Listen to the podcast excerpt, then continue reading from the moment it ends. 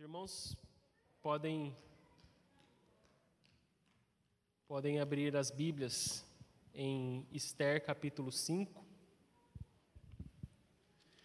Meça suas palavras.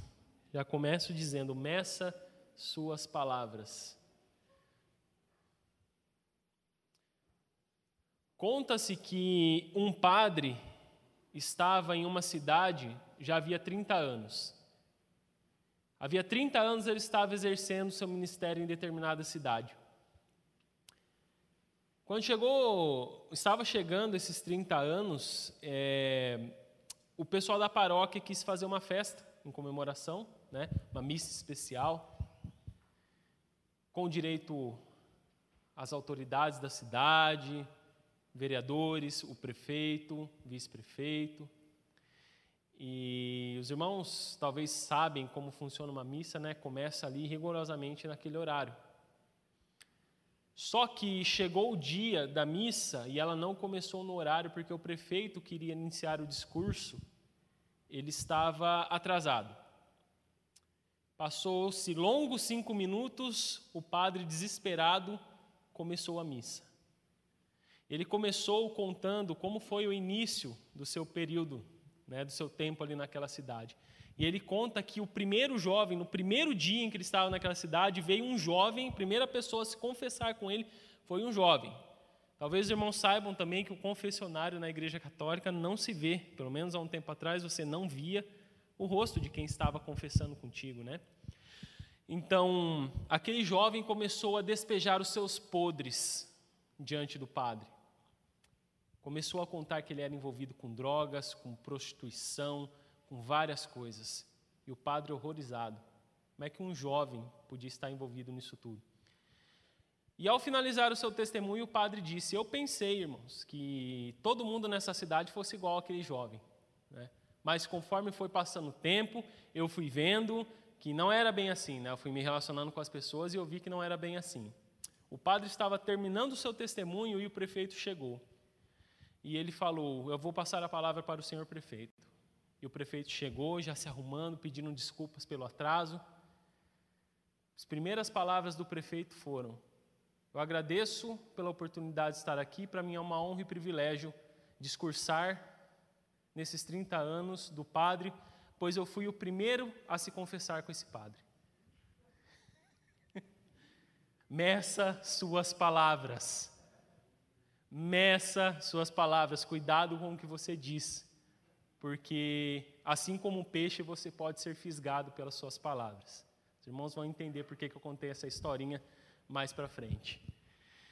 Até aqui então nós vimos em nossa série a respeito de Esther que havia um homem chamado Assuero ou Xerxes. Ele era rei imperador de todo o reino da Pérsia. Era um homem que parecia ser poderoso, onipotente, um Deus, mas que não governava nem mesmo dentro de sua casa, pois a sua então esposa Vasti o contrariou, não é? e por isso ela foi deposta.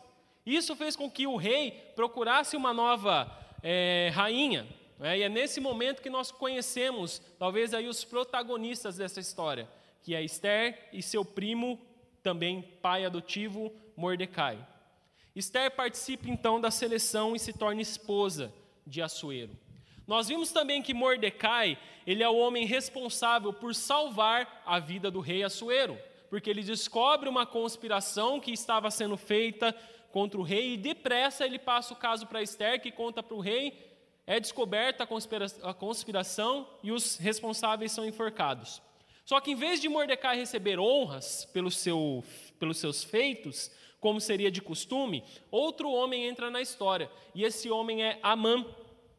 Amã, que se torna o segundo no comando da Pérsia. Por causa de uma rixa que ele tinha com Mordecai, Amã convence o rei Assuero a executar todo o povo judeu, sem que o rei Assuero, obviamente, soubesse qual povo era esse, né? Ah, existe um povo aí que está disperso, não segue as leis do rei, é um povo insignificante, não convém que esse povo exista, vamos mandar matar. Então, quando Mordecai descobre a respeito desse decreto, ele recorre à rainha Esther, que no começo ela se mostra um pouco relutante, a princípio, né? Mas depois ela solicita que todos os judeus da capital, ali onde ela morava, jejuassem por ela durante três dias. E ela faz o mesmo com as suas criadas, né? Com as suas servas. Então nós chegamos ao ponto onde nós vamos ler o texto que vamos dar continuidade à nossa mensagem. Esther arrisca o seu pescoço e comparece perante o rei sem ser chamada, ainda que isso fosse proibido expressamente, sob risco de morte, quem comparecesse na presença do rei sem ser chamado poderia ser condenado à morte. Esther capítulo 5. No terceiro dia, Esther se aprontou com seus trajes reais e se pôs no pátio interior do palácio real, em frente à residência do rei. O rei estava sentado no seu trono real, voltado para a porta da residência. Quando o rei viu a rainha Esther parada no pátio, ela alcançou favor diante dele, e o rei estendeu-lhe o cetro de ouro que tinha na mão. Esther se aproximou e tocou na ponta do cetro. Então o rei perguntou: O que é que você tem, rainha Esther? Qual é o seu pedido? Até metade do reino lhe será dado. Esther respondeu: Se for do agrado do rei, venha hoje com Amã ao banquete que preparei para o rei. Então o rei disse: Peçam a Amã que venha depressa, para que possamos atender ao pedido de Esther. Assim o rei e Amã foram ao banquete que Esther havia preparado. Enquanto bebiam vinho, o rei disse a Esther: Qual é o seu pedido? Peça e lhe será dado. O que você quer será dado, mesmo que seja metade do reino. Esther respondeu: Meu pedido e o meu desejo são o seguinte: se achei favor diante do rei, e se for do agrado do rei conceder o meu pedido e cumprir o meu desejo, então que o rei venha com Amã ao banquete que vou preparar para eles amanhã. Então farei o pedido que o rei me concede. Até aí e mantenha a tua Bíblia aberta. Fala sério, né? Que história mais maravilhosa. Quantos de vocês aqui conhecem a história de Esther? Já leram toda ela? Levanta a mão aí para eu ver. Algumas pessoas aí que talvez ainda não conheçam, né? Hoje vocês vão conhecer um pouquinho mais. A rainha Esther arriscou o seu pescoço. Ela fez algo que aos olhos da lei era proibido, simplesmente para interceder pelo seu povo perante o rei. E quando ela consegue o favor do rei Assuero, o que, que ela faz? Ela convida ele para um jantar. Como assim? E ainda convida o inimigo, faz um convite para o inimigo como convidado de honra nós podemos pensar, né? Por que, que Esther não falou logo o que ela queria? Ela riscou o seu pescoço. Ela deveria estar muito ansiosa por aquele momento. Ela deveria estar pensando que estava caminhando para a morte certa. E quando ela alcança a favor do rei, quando ela, ela, ela não, não é executada por comparecer sem ser chamada à presença do rei, ela não diz logo o que ela quer, ela simplesmente chama para um jantar. Por que será? Porque talvez ali não fosse a hora e nem o lugar, não fosse o momento certo, pois havia ali outras pessoas servindo o rei, não é? E devemos nos lembrar que Esther tinha uma informação muito importante a respeito do seu maior oficial, do maior oficial do rei. Pode ser que o rei considerasse uma mera fofoca, ou pode ser até mesmo que o rei considerasse que Esther estava de traição contra o próprio marido, não é? tirando aquele que o protegia né, do, do caminho para poder atentar contra a vida do próprio rei. Era uma denúncia, uma denúncia muito séria. Então, o que, que Esther decide fazer? Em vez de chegar quebrando tudo, em vez de chegar dizendo o que queria, ela decide amaciar o rei, decide amansar o rei com comida e bebida. Né?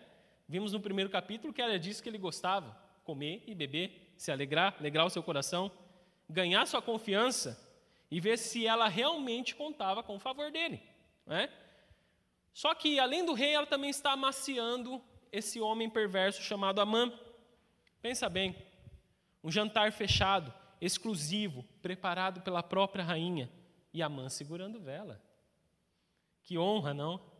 Sabe por que isso? Porque Amã gostava de ser bajulado. Amã era o cara que gostava de ser visto, de ser reconhecido. Olha que honra que Esther estava dando para ele. Mal sabia ele o que lhe aguardava, não é? Ele gostava de se sentir o máximo, então é isso que Esther dá para ele. Ela faz com que ele se sinta honrado em ser o convidado de honra, em participar de um jantar feito somente para a nata da Pérsia. Imagina os assuntos que rolavam ali naquele banquete. né? Esther, muito astuta, ora pescando Amã, né? E aí, como é que andam os negócios? Tudo bem? Muito problema para lidar, muito povo ruim para lidar aí nesse império, como é que estão as coisas pescando, né? Para ver se ele, se ele ia morrer pela boca, né? Se ele ia falar uma palavra mal falada ali, né? Que Esther pudesse talvez fisgar ele ali, né? Tentando pescar o genocídio do seu povo, ora elogiando Amã. Eu imagino até mesmo que Esther possa ter elogiado ele aí, né? Olha só, não tinha homem melhor para o senhor botar no comando, no comando do império. É, e dá-lhe comida e vinho nos caras, né?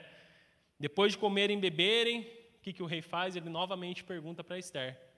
Por quê? Porque ele sabia o risco que Esther correu. Ele sabia das leis, né? Ele sabia que Esther comparecendo ali, com toda aquela pompa, talvez com uma cara de aflição também, ele sabia que tinha algo a mais. Esther não tinha apenas convidado ele para um jantar. Se fosse assim, ela poderia ter mandado algum mensageiro falar com o rei. Olha, rei, fazem 30 dias que, os, que você não aparece aqui em casa, vamos jantar, traz a mãe junto. Não, o rei sabia que tinha algo muito grave afligindo Esther. Mas o que, ela faz novamente? Ela dá mais uma amansada no rei. Não, volta amanhã com a mãe, que daí sim eu vou contar. O pastor Emílio Garófalo Neto, ele diz que Assuero assumiu um compromisso público de dar aquilo que Esther estava pedindo. Por duas vezes ele oferece até mesmo metade do reino para ela. Então, se o rei Assuero aceitasse voltar para mais um banquete, aí sim ela saberia, eu conto com a graça do rei. Vamos continuar a leitura do texto aí. Naquele dia, Amã saiu alegre e animado, mas ficou furioso ao encontrar Mordecai junto à porta do rei e ver que ele não se levantava nem tremia diante dele. Porém, Amã se conteve e foi para casa, e depois mandou ouvir os seus amigos, Zeres, sua mulher. Amã falou sobre a glória das suas riquezas, a multidão dos seus filhos, tudo em que o rei o tinha engrandecido e como o tinha exaltado sobre seus oficiais e servos do rei. E Amã acrescentou: a própria rainha Esther. A ninguém mais convidou para vir com o rei ao banquete que tinha preparado, a não ser a mim. E também para amanhã estou convidado por ela, juntamente com o rei. Porém, tudo isso não me satisfaz enquanto eu vir o judeu Mordecai sentado junto à porta do rei. Então Zeres, a mulher de Amã, e todos os amigos dele disseram: Mande fazer uma forca de 22 metros de altura, e pela manhã diga ao rei que nela enforquem Mordecai. Então vá alegre com o rei ao banquete. A sugestão foi bem aceita por Amã, que mandou levantar a forca. Mantenha sua Bíblia aberta. Então Amã sai alegre, faceiro do banquete, do primeiro jantar com a rainha Esther, imaginando que ele era o homem mais sortudo do mundo, né? Por ter sido convidado de honra. Só que sua felicidade é momentânea. Nós vemos isso no texto, não é? Porque quando ele sai do palácio, ele dá de cara com o seu, com o seu desafeto Mordecai. E o texto ele é bem específico em dizer que Mordecai, além de não se levantar em reverência ao primeiro-ministro da Pérsia, ele nem tremia diante dele. Pensa, irmãos, pensa na ousadia desse homem chamado Mordecai. O cara estava sentenciado à morte. Dali a alguns meses, ele seria uma presa vulnerável para qualquer um. Ele seria uma presa vulnerável para Amã. Estava decretada a sua morte. Talvez, talvez, eu sou levado a pensar que talvez o próprio Amã estivesse contando os dias para que ele mesmo pusesse as mãos em Mordecai. Talvez Amã, na semana que, antecedesse o genocídio, ele sairia dando ordens para todo mundo: naquele ninguém toca, aquele vocês deixam para mim, que aquele eu vou matar, eu quero a cabeça dele. Então Mordecai tinha sua sentença firmada, mas ainda assim ele não se levanta e nem mesmo treme diante de Amã. Nada disso é suficiente para fazê-lo implorar por sua vida. E não era, irmãos, não era que Mordecai estava simplesmente ignorando a presença de Amã. Mordecai está transmitindo a serenidade no olhar daquele que confia num Deus que age nos bastidores. É isso que Mordecai está transmitindo. Ele sequer tremeu diante daquele que poderia matá-lo. Isso deixa Amã mais desgostoso da vida. Só que esse homem contém sua raiva, ele contém o seu ódio, ele não parte para cima de Mordecai. Ele vai para casa. Quando ele chega em casa, nem mesmo a sua mulher é suficiente para consolá-lo, para ouvir a sua própria voz, para ouvi-lo falar. Então ele tem que chamar os seus amigos.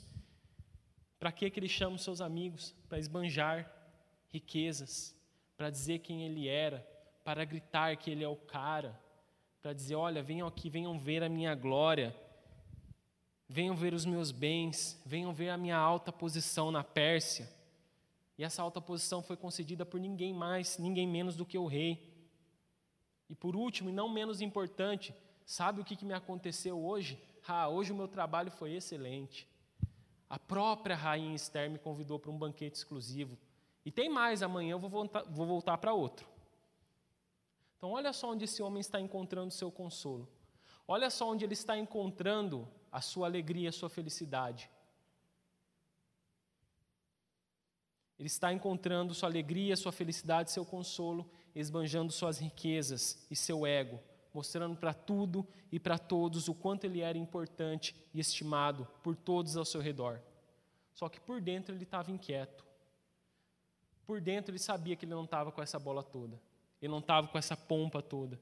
Ele tinha tudo. Aparentemente ele tinha tudo, não precisava de nada.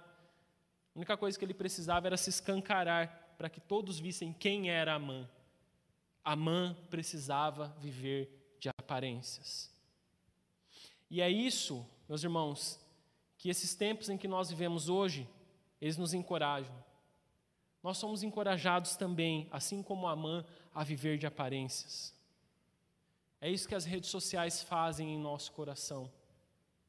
Mulherada vai lá, se enche de maquiagem, posta uma selfie fazendo um biquinho, para todo mundo ir lá curtir. Os homens vão fazer academia lá, corpão bonito. Vai lá, posta foto.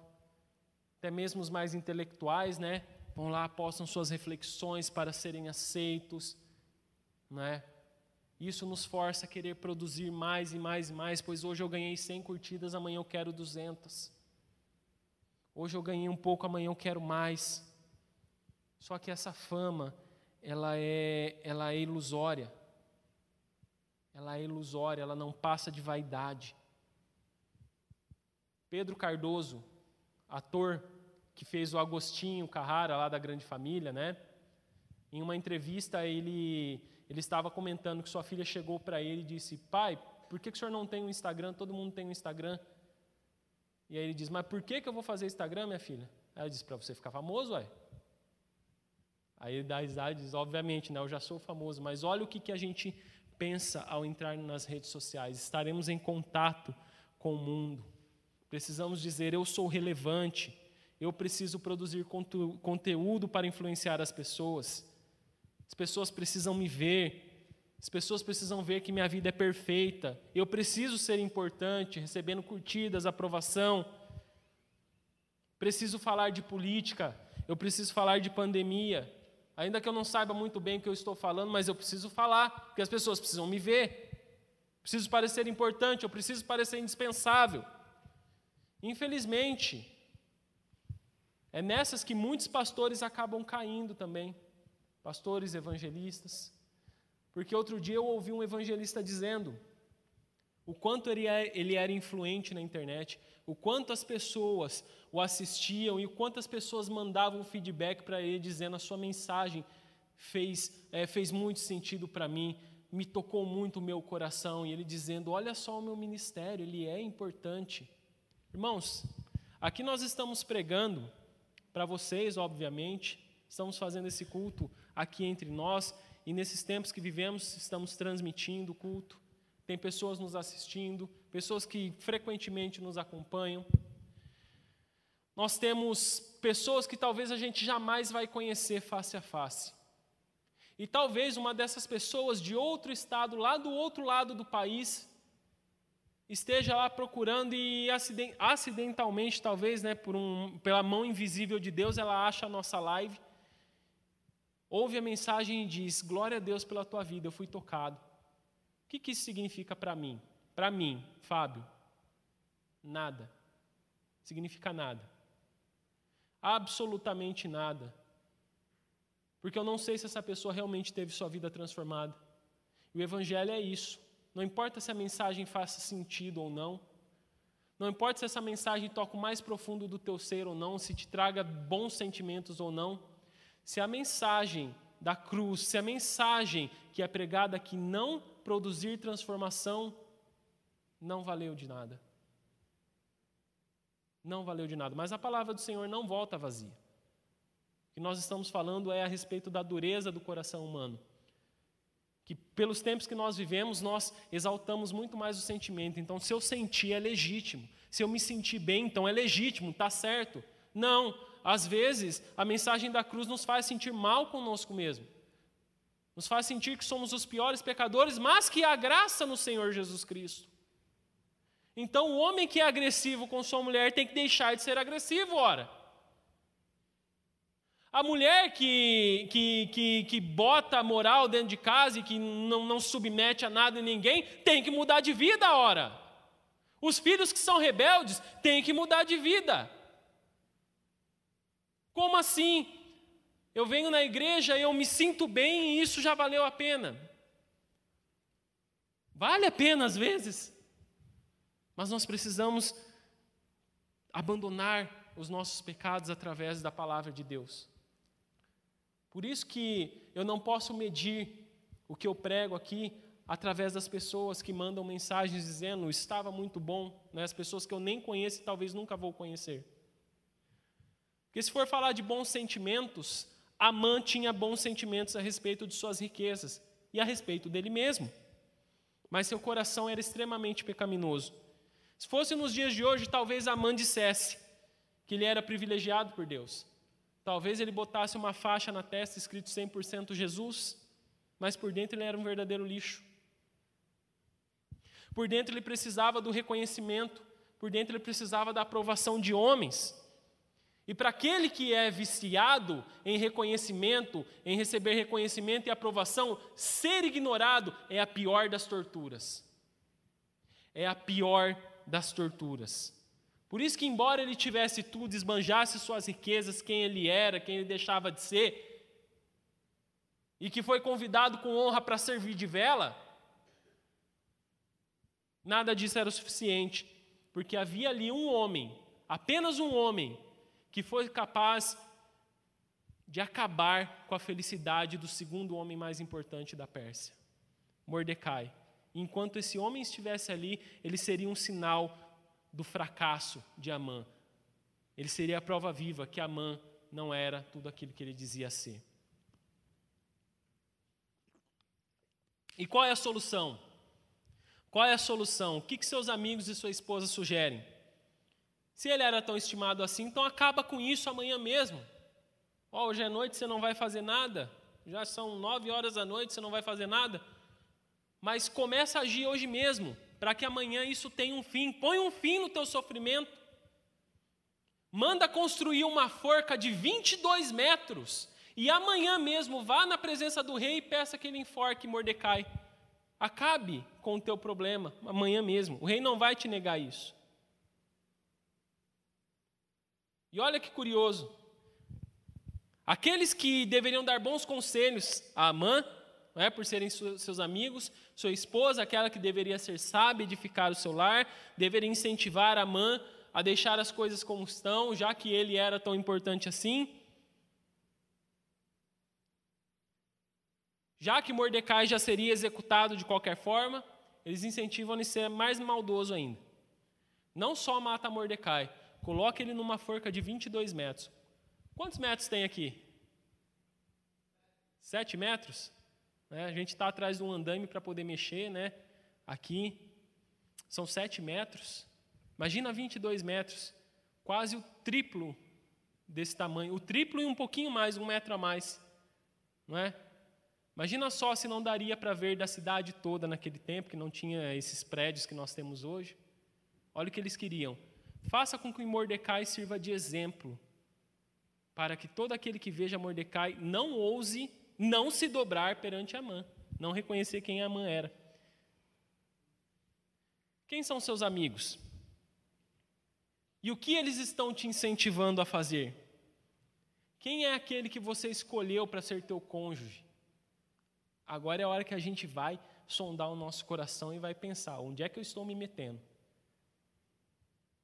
Essa pessoa te incentiva nas tuas loucuras ou ela te corrige quando você está errado?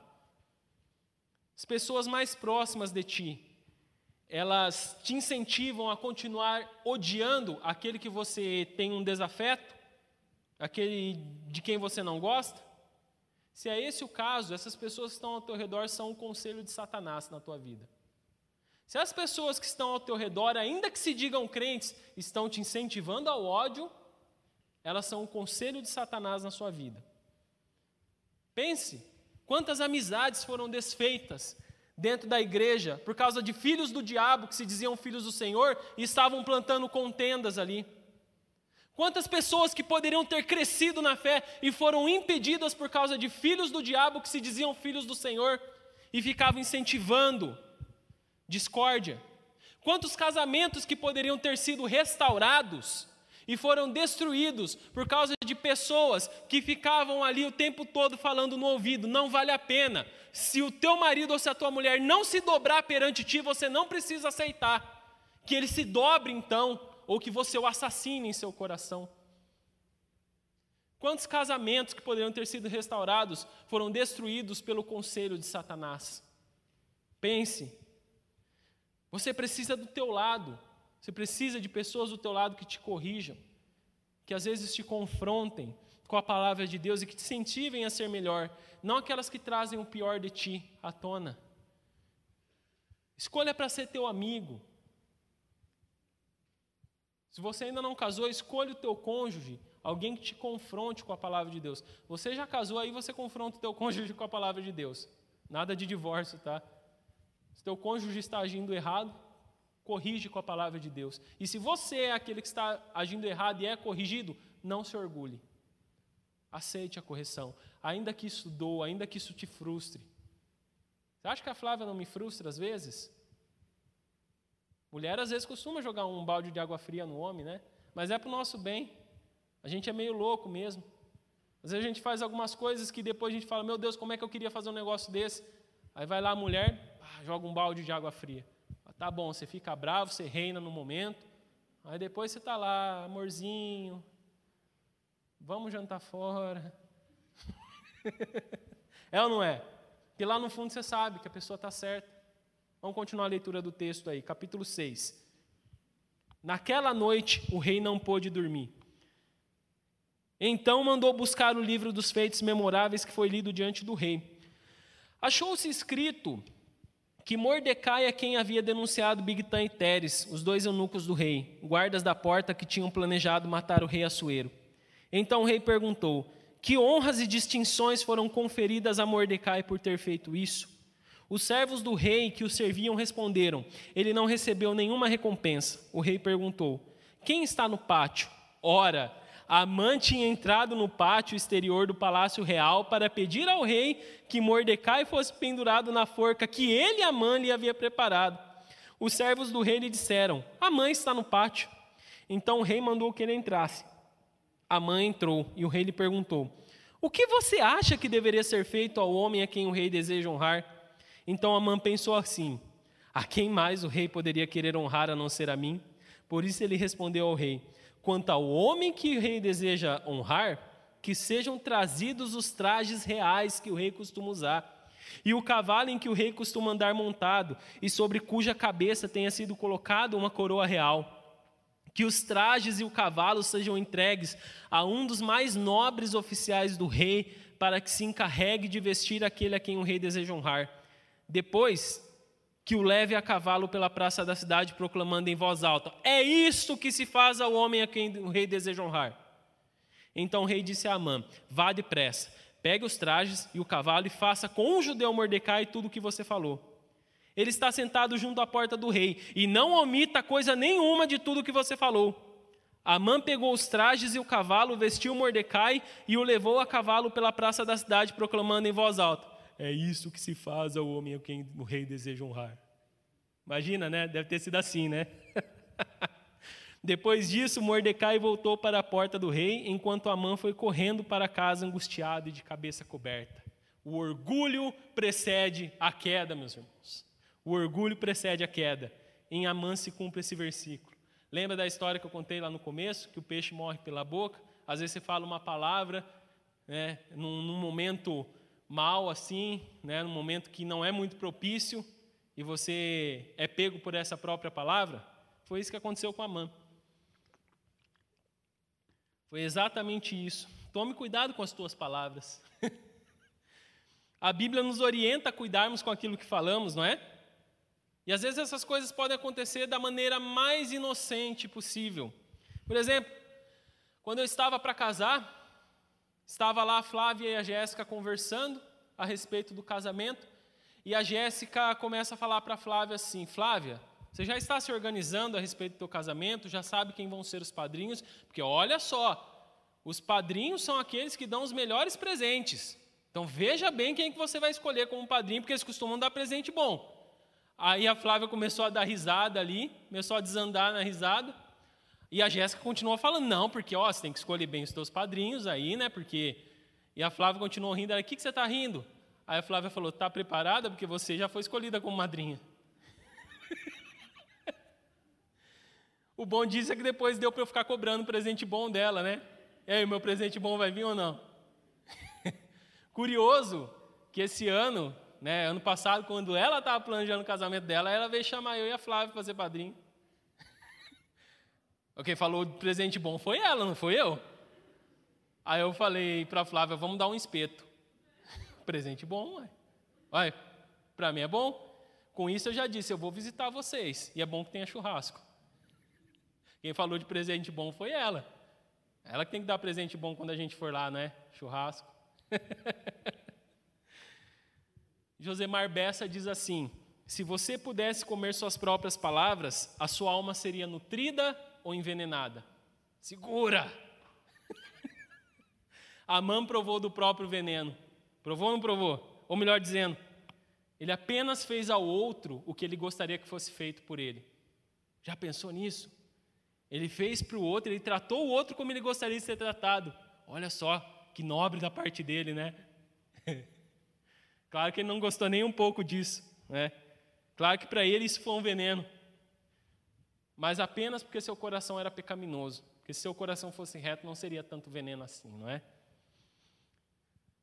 E olhe que esse nem foi o, primeiro, o pior veneno que a mãe experimentou. Chega na tua casa e termina de ler essa história. Se você não conhecia, agora eu acho que você ficou empolgado, né? Para terminar essa história. Chega lá, só tem mais quatro capítulos, né? Vai ser rapidinho para você. Alguns séculos mais tarde, Jesus diria exatamente isso em Mateus capítulo 7, no Sermão do Monte. Portanto, tudo o que vocês quiserem que os filhos dos homens façam a vocês, façam vocês a eles. Paulo, aos filipenses, também diria: não façam nada por interesse pessoal ou vaidade, mas por humildade, cada um considerando os outros superiores a si mesmos. Olha só. Agora imagina a cara de Amã quando ele descobriu que toda a honraria que ele planejou era para o seu desafeto, seu arqui-rival. Imagina ele saindo da sala do rei, se escorando pelas paredes, passando mal, com ânsia de vômito, botando tudo para fora. O cara passou a noite inteira construindo uma forca para pedir para o rei enforcar o seu desafeto, e ele chega lá e descobre que ainda tem que honrar o homem. E o rei ainda diz: e não omita nada do que você falou. Trate de fazer tintim por tintim. Você percebe que Amã fez tudo direitinho, né? Tintim por tintim, detalhe por detalhe, estava lá, Amã, o Todo-Poderoso, honrando seu desafeto. E ele não ousa desobedecer o rei. Perceberam isso? que ele não ousa desobedecer o rei, ele não ousa enfrentar o rei, ele é tolo o suficiente para ficar se gabando de si mesmo. Ele é tolo o suficiente para ficar se gabando de suas riquezas. Ele é tolo o suficiente para orquestrar o genocídio de um povo. Ele é tolo o suficiente para exigir que todos se dobrem perante ele. Mas ele não é louco. Ele não está fora de si. Ele sabe muito bem o que está fazendo. E ele sabe que desobedecer ao rei seria coisa ruim para ele. Né? O mesmo Amã que queria se prevalecer sobre Mordecai ficou pianinho em frente ao imperador. Olha só. Agora você faz um contraste entre Amã e Mordecai. Mordecai estava lá, com sua sentença dada, com um alvo em seu pescoço, e ele não voltou atrás em sua decisão. Ele não se dobrou perante Amã, ele não implorou por sua vida, permaneceu firme diante da adversidade, mesmo sendo considerado fraco demais. Ele permaneceu firme. E já o todo-poderoso Amã não tinha toda essa fibra, não tinha essa coragem de fazer o que Mordecai tinha feito. Ou você acha que se Mordecai tivesse que sustentar essa sua posição perante o imperador, ele não sustentaria? Claro que ele sustentaria. Claro que diante do imperador ele diria: Não, eu vou manter a minha palavra, eu vou manter quem eu sou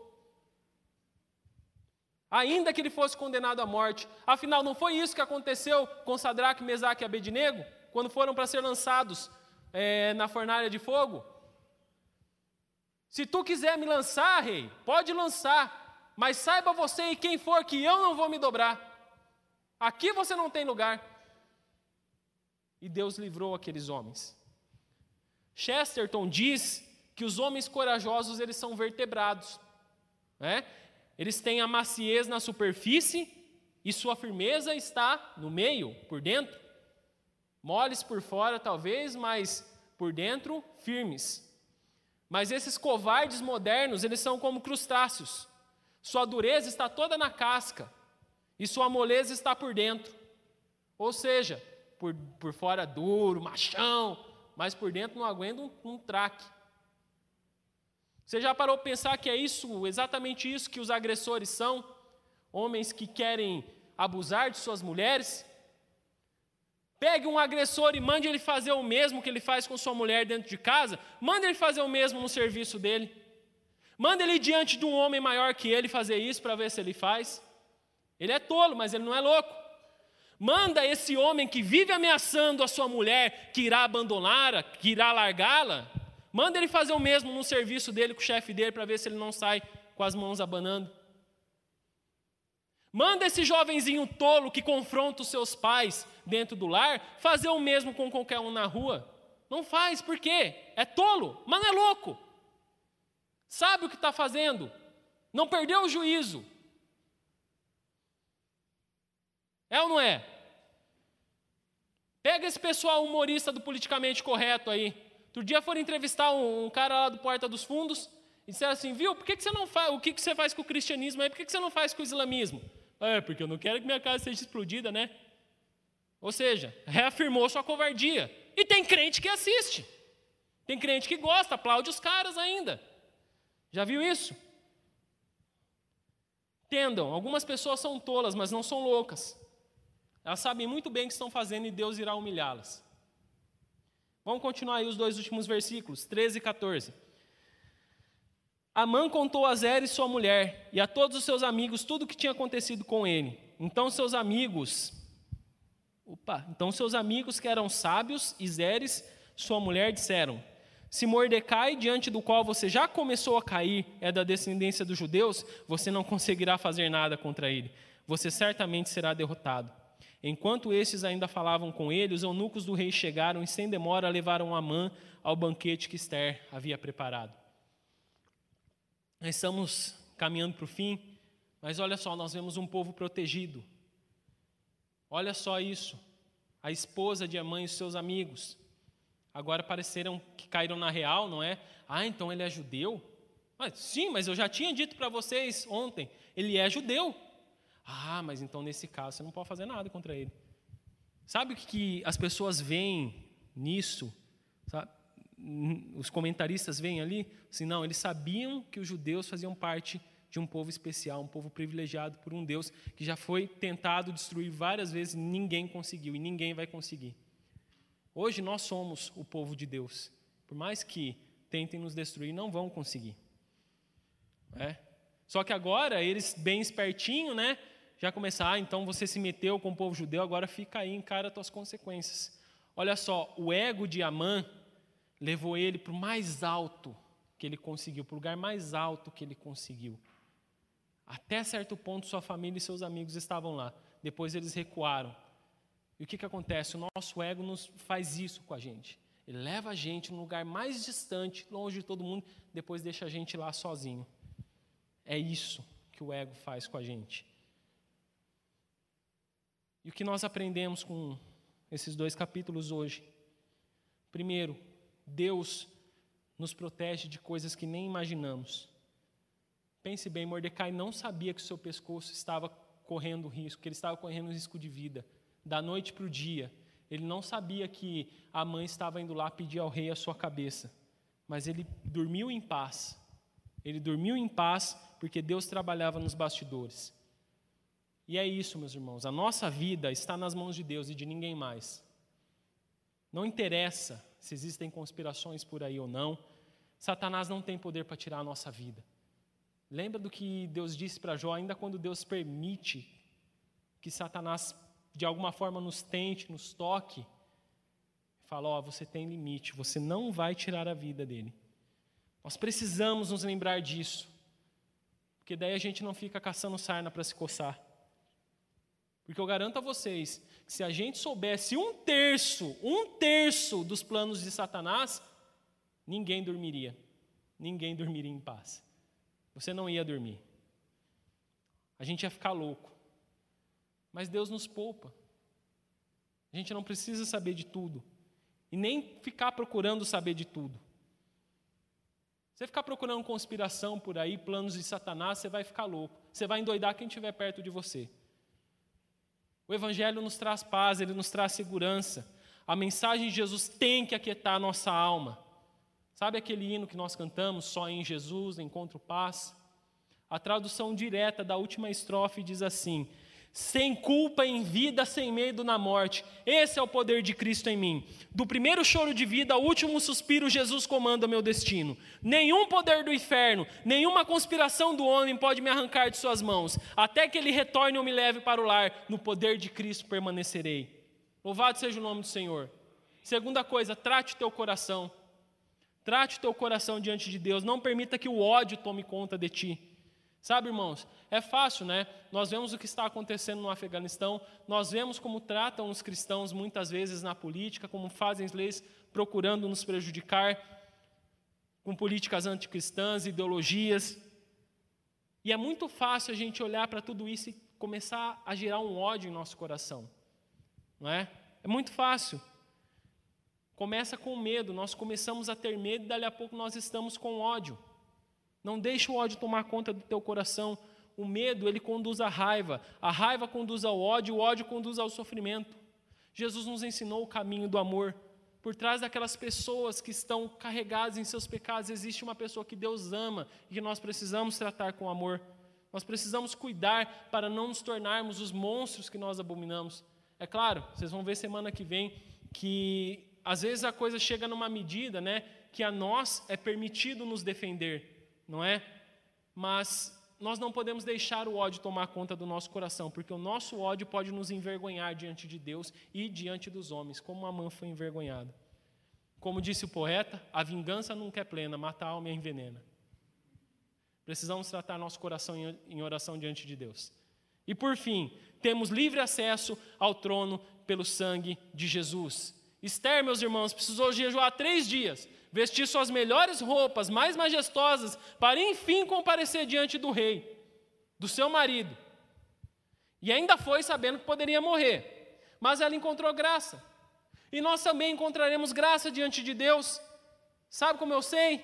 Hebreus 4, 14 a 16 diz: Visto que temos um grande sumo sacerdote, Jesus, Filho de Deus, que penetrou nos céus, retenhamos firmemente a nossa confissão, porque não temos um sumo sacerdote que não possa a compadecer-se das nossas fraquezas, porém, um que, como nós, em tudo foi tentado, mas sem pecado. Cheguemos, pois, com confiança ao trono da graça, para que possamos alcançar misericórdia e achar graça, a fim de sermos ajudados em tempo oportuno. Você não precisa fazer cerimônias. Você não precisa jejuar por três dias só para chegar diante de Deus, nem mesmo um dia sequer. Chegue agora mesmo diante de Deus. Você não precisa vestir tua melhor roupa. Você pode estar de pijama no momento que você acorda, vá diante de Deus. Ele não vai te rejeitar. Minha irmã, Ele sabe o que você está enfrentando. Meu irmão, Ele sabe as angústias que estão tomando conta do teu coração. Vá diante de Deus. Você não precisa nem mesmo temer pela sua vida como Esther temeu. Se você está marcado com o sangue de Jesus, vá com confiança ao trono de Deus e você receberá o consolo e o auxílio em todas as suas lutas.